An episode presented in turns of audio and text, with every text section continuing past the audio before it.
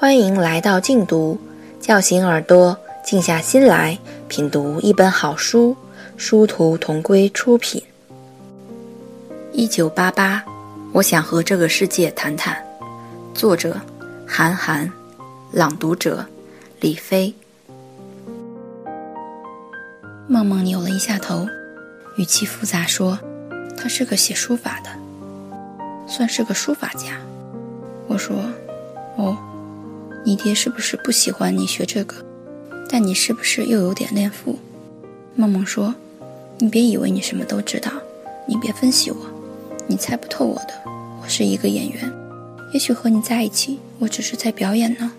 你又看不出来。”我说：“我看得出来，我看过好几百部电影。”梦梦说：“那又怎样？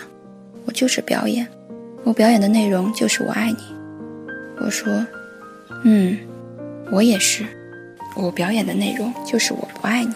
梦梦说：“臭清高，我生命里经常出现这样的事情。我明明是某个单词，结果却被人脱口而出，你这个反义词。”我说：“梦梦，这部戏拍摄时间是多长？”梦梦说：“两年。”我说：“我只有一年半的档期。”梦梦说。你跟我经纪人去联系，我已经说不清楚我对梦梦的感情。他时常到半夜才满口酒气的回来，但是他说他的底线就是每天晚上都能回来，而且绝不让人碰他。我说哦，我不是相信，也不是不相信，我只是在心中设置了壁垒，我不会去细想这些事情。在第一年的下半学期。就有剧组去找他演戏。他告诉我这个消息的时候，我表现得非常镇定。我说：“你那么漂亮，这是迟早的事儿。”他说：“也没有外面写的什么潜规则，制片、副导演我都见过了，也都定过妆了，摄影和美术都觉得很满意。这个片子的班底虽然不是很有名，但是肯定会播出的。我已经向学校请假了，学校说。”大一我们是不批的，除非大导演的片子。我坚持要去，后来他们还真让我去了。你知道吗？这是一个机会，我要向家里证明自己。他们打开电视机看到我的脸的时候，我就已经证明好了，而且我还要养活自己，弄不好还要养活你。你喜欢什么牌子的车？我换了一本杂志，继续翻着页。他说：“不过你放心。”我不会喜欢上别人的，我不喜欢同行。我看那些大牌明星的资料，他们都不喜欢同行。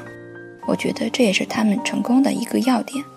你虽然是这个行当里的人，但你其实目光不能在这个里面。你说两人都是同行，一年都在到处拍戏，你拍你的吻戏，我拍我的床戏，这什么情况啊？而且说实话，同行我都看不上眼。我不光是要成为一个演员，我要成为一个表演艺术家。你看过我新排的话剧吗？哦，你没来，你去采访了。等到我毕业大戏的时候，你再来呗，给我送十个花圈。不过这次虽然我演的是女二号，其实戏份还挺多，而且特别能出彩。你知道女一号那个谁吗？她倒是演过不少戏，算是二线、三线，也就三线女演员吧。不知道剧组为什么要选他，我又换了一本杂志，继续翻着页。他又说：“这次我才拿两千块一集，但房租一直是你。我拍完这个戏回来，房租我们就一人一半。你看，我也没让你给我买过什么衣服啊、包啊。我依着男人，但我不能靠着男人。这三个多月，你就照顾好自己。我给你买了三箱泡面，没事儿那些饭局你也可以多去去。”多认识一些人，多一些人脉，说不定以后还可以给我做经纪人。我三个月后回来，你可得送我一个礼物啊！你有三个月的时间想。这次我能赚五万块钱回来，但下次我就是五万一集了，我能赚一百万回来。到时候我一年就接一部戏，你正好可以给我把把关，挑选挑选剧本。我觉得你的眼光应该是不错的。哎，我的眼线笔呢？帮他收拾着行李，第二天，剧组的车接上了他，他离了这个城市几百公里远的地方去拍戏，我则继续着我的发布会赶场生活。我每天给梦梦几条短，晚上打一个电话。他特别要求我给他打酒店的房间电话，以证明他是独眠。我在找开瓶器的时候，翻到了他的一个本子，这个本本里记录了我和他之间的所有短信联系。我突然记得他说的一句话，他说他的手机短信容量太小了，存了两百条就满了，不知道该怎么处理我的那些短信才好。这本笔记本不大，但已经记满。不得不说，身为一个书法家的女儿，梦梦字真的很难看。里面我短信的内容，大都冷冰冰的，无非就是哦好，嗯，呀，就是一本拟声词的打击。我从那一刻，才做出了决定。我觉得我应该把这个姑娘娶回家。我连忙跑去手机店里，给她买了一个最贵的手机，不光花光了积蓄，还透支了信用卡。手机是梦梦一个女朋友带去的。梦梦说，她发现女一号有一个经纪人，一个助手，一个齐轩和一个司机全程跟着她，而他什么都得自己来，很不方便，所以要从北京调一个朋友过去给自己当助手，顺便让他看看拍戏是怎么回事。梦梦收到手机以后很兴奋，爬到山头上给我打了一个电话。我说。你为什么要爬到山头上？梦梦说：“因为我们拍戏那个地方信号不好，我怕打一半断了。你这么敏感闷骚的人，肯定觉得很扫兴，所以我特地爬到了山上。可是我爬了半天，而且我得马上爬下去候场了。不过我现在有助手了，我的助手会叫我的。”我说：“梦梦，你这么懂得人情世故，一定会成功的。”梦梦说：“嘿嘿。”我觉得自那个时候开始，我内心开始对这个女人开放，我对她的短信内容开始越来越长，有时候走在路上还会突然发一句：“这里天雨将至。”在一个月以后的一个晚上，我突然接到梦梦的电话，梦梦对着我抽泣不止。我说：“怎么了？”梦梦说：“我实在忍不住了。我其实很早就发现了。”我说怎么了？这是一个他妈的野鸡剧组，但是我怕你笑话我，我就没有说。我对梦梦说：“梦梦，你说。”梦梦说：“你等等，我爬山上去。”我说：“不要了，大半夜的这鬼地方，你就不要爬山上去了。”梦梦说：“那我爬到屋顶上去。”我说：“你别爬了，你快说。”梦梦说。你是要写稿了吗？我说不是，我是想知道怎么回事。梦梦说：“这样的，其实，这个女一号是这个电视剧投资人的女朋友，导演和现场制片什么用都没有。那个女演员拼命的改我的戏，她觉得我的戏太出彩了。我说那我们换一个角色演，我这个只是一个玩笑话。你知道，我其实很想和她搞好关系的。”但是第二天，导演和副导演就找我来谈话了，说让我不要带着情绪去表演。你说改戏是编剧的意思，让我不要瞎想。你知道吗？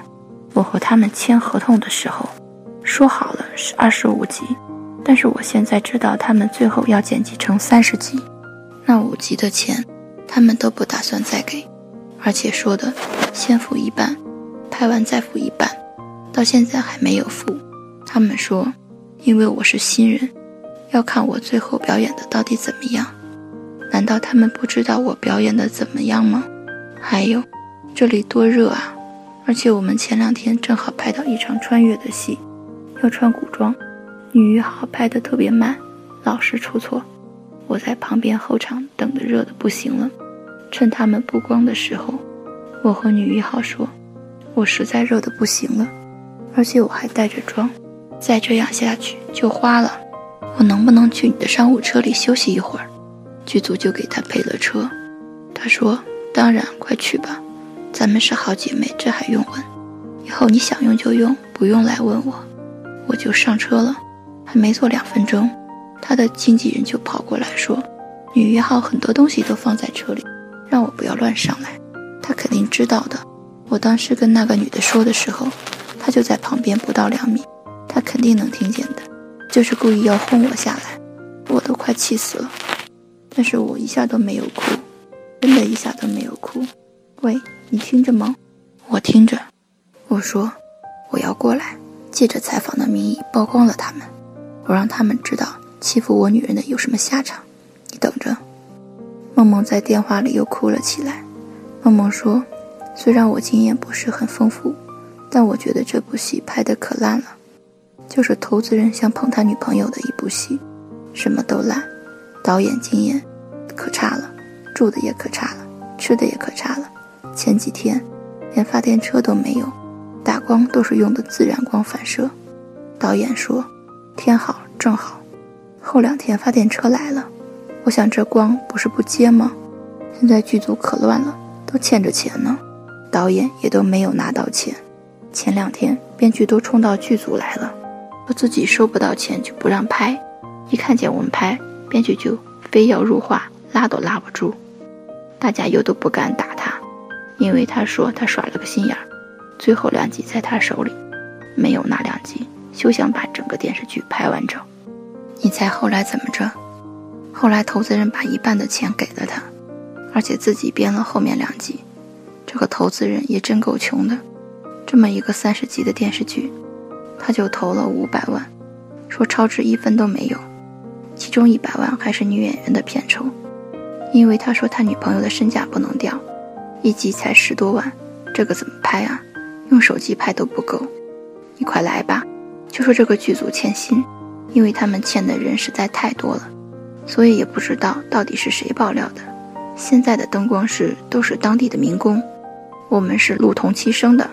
他们在我演哭戏演的最高潮的时候，手机居然响了。从那以后，我就再也没有哭出来。导演就一直骂我，我不想演了，我要回来，我要回来照顾你。我说，你不要回来，我过去帮你报仇。感谢收听，下期节目见。